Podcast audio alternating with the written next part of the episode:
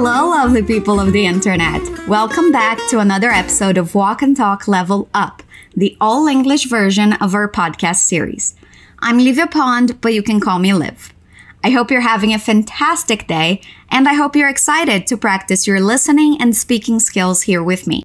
In today's episode, we'll hear a conversation between two friends, Mary and Lillian. After hearing the dialogue, we're going to go over it together, exploring and expanding any new structures, and as always, repeating everything so that we can improve our pronunciation. When you repeat, it's important to do it out loud so you can hear yourself. You'll know it's your turn to speak when you hear this sound. All right, let's jump into it. Can you figure out what the girls are talking about? Let's listen. Are you allergic to anything? Uh, no. Oh, wait. I'm allergic to nickel and laundry detergent. Not what I meant, but it's good to know. I mean, are you allergic to any food? No, why? I'm getting ingredients to make my birthday cake. You're making your birthday cake? Why not buy one? Well, not to toot my own horn, but I make a mean red velvet cake. Don't worry, I'll save you a slice. So, Mary is getting ingredients to make a birthday cake for herself. Did you get that? Let's listen one more time. Are you allergic to anything? Uh, no. Oh, wait. I'm allergic to nickel and laundry detergent. Not what I meant, but it's good to know. I mean, are you allergic to any food? No, why? I'm getting ingredients to make my birthday cake. You're making your birthday cake? Why not buy one? Well, not to toot my own horn, but I make a mean red velvet cake. Don't worry, I'll save you a slice. Our conversation starts with Mary asking, Are you allergic to anything? Repeat. Are. You. Allergic. Allergic. To. Anything. Are you allergic to anything? Are you allergic to anything? Again, are you allergic to anything? Lillian answers saying, uh, no. Repeat, uh, no. That uh at the beginning of the sentence, it's what we call a filler word. It's often used in normal speech when you're trying to think of something or gain some time. They're helpful to know when you're talking to natives. Repeat again. Uh, no. She continues saying, oh, wait. Repeat. Oh, wait. Oh, wait. She says, I'm allergic to nickel and laundry detergent. Nickel is the metal used to make coins. Repeat, nickel. Do you know the band Nickelback? That's the same nickel we see here. Repeat again, nickel. Laundry detergent is the special soap you put in your washing machine when you clean your clothes. Repeat after me laundry. Detergent de ter gent detergent laundry detergent laundry detergent. I'm allergic to nickel and laundry detergent. I'm allergic to nickel and laundry detergent. I'm allergic to nickel and laundry detergent. So Mary asked her friend if she was allergic to anything, and Lillian said no. But then she remembered she was actually allergic to those two things. I'm also allergic to two things, but they are pepper and shrimps. How about you? Are you allergic to anything? Mary says, Not what I meant, but it's good to know. So Lillian didn't really understand the question, or she interpreted differently. She's saying that the answer Lillian gave wasn't the one she was expecting, but that it was nice to gain that information. Let's repeat what she says. Not. What? I meant not what I meant. Not what I meant. But it's good to know. Not what I meant, but it's good to know. Did you notice the linking sound there? Repeat after me. Good to know. But it's good to know. Not what I meant, but it's good to know. Not what I meant, but it's good to know. Again, not what I meant, but it's good to know. Awesome. She continues explaining what she meant to ask. She says, I mean, are you allergic to any food? Repeat. I mean, are you allergic to any food? I mean, are you allergic to any food? I mean, are you allergic to any food? I mean, are you allergic to any food? Again, I mean, are you allergic to any food? Lillian answers with no. Why? Repeat. No. Why? No. Why? No. Why?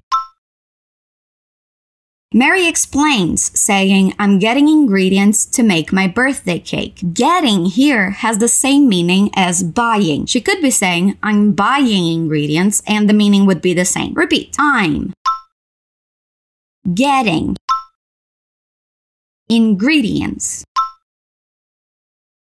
in gree d ents ingredients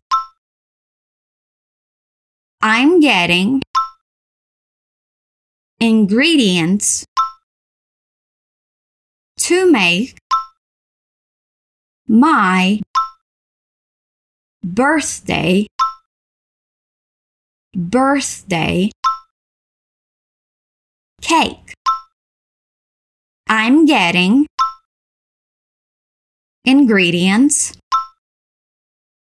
to make my birthday cake. I'm getting ingredients to make my birthday cake.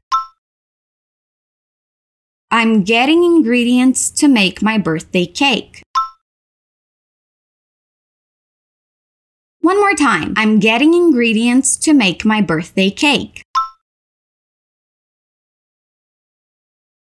Lillian asks, You're making your birthday cake? Did you notice that the structure is different from the grammatically correct one? When making questions, we put the verb to be first, but here it's like an affirmative sentence with a question mark at the end. You can see more examples of that in the PDF file you can download from the description. Repeat, your making your birthday birthday cake you're making your birthday cake you're making your birthday cake now, with sentences like that, it's important to pay attention to your intonation because it's a rhetorical question. So let's repeat again, giving the right intonation. You're making your birthday cake? Good. And Lillian asks, why not buy one? She means, why make your own birthday cake when you can buy a cake? Repeat her question. Why not buy one? Why not buy one? Why not buy one? Why not buy one? And we already got to our last line of dialogue. Can you believe it? We have a longer sentence here. Mary says, Well, not to toot my own horn, but I make a mean red velvet cake. We have two expressions that may be new to you here. The first one is toot my own horn. When we toot our own horn, we're gloating, talking proudly about our achievements. Here, she says, not to toot my own horn. It's the equivalent of modéstia à parte, like we have in Portuguese. Repeat after me. Toot. My own horn. Toot my own horn. Toot my own horn. Well, not to toot my own horn. Well, not to toot my own horn. but I make a mean red velvet cake. Red velvet is a flavor of cake. Repeat. Red velvet cake. Red velvet cake. But I make a mean red velvet cake. Here's the other structure you may not know. The word mean has a couple of different meanings. It can mean significado, malvado, or in this case, really, really good. When she says, I make a mean red velvet cake, she's saying that she makes a delicious, spectacular cake. Repeat. A. Mean. Red velvet. Cake. But I make but I make a mean red velvet cake.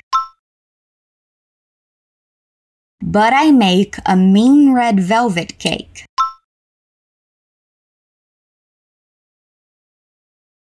But I make a mean red velvet cake.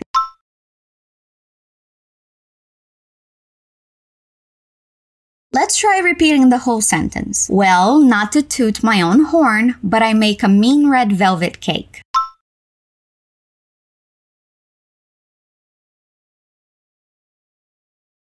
Again, well, not to toot my own horn, but I make a mean red velvet cake.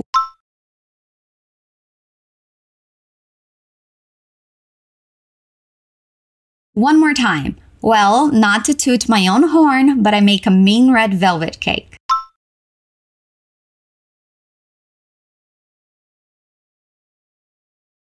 All right, we got through that. If you had trouble repeating, don't stress. Just download the material from the description and then repeat while reading the dialogue. Let's repeat one last time. Well, not to toot my own horn, but I make a mean red velvet cake.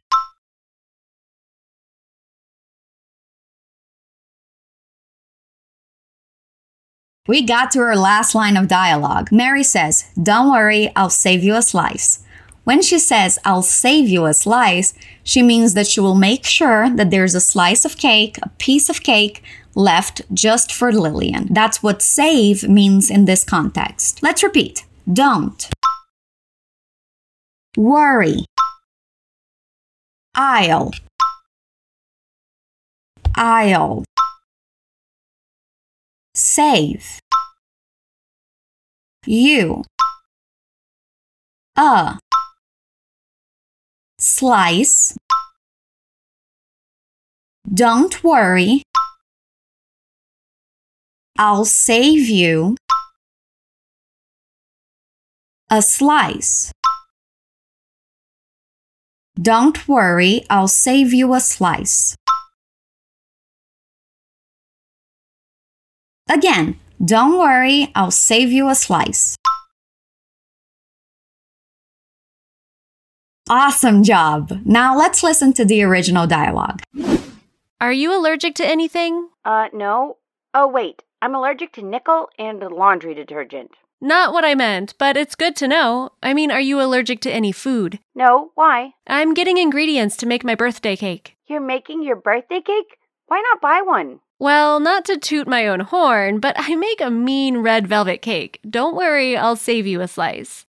How was listening to it this time? Did you understand everything? Feel free to listen to this and other episodes as many times as you want. Constant contact with English is the best way to improve your listening and speaking skills. Don't forget to download the material you can find in the description to expand your knowledge and create an awesome English learning library.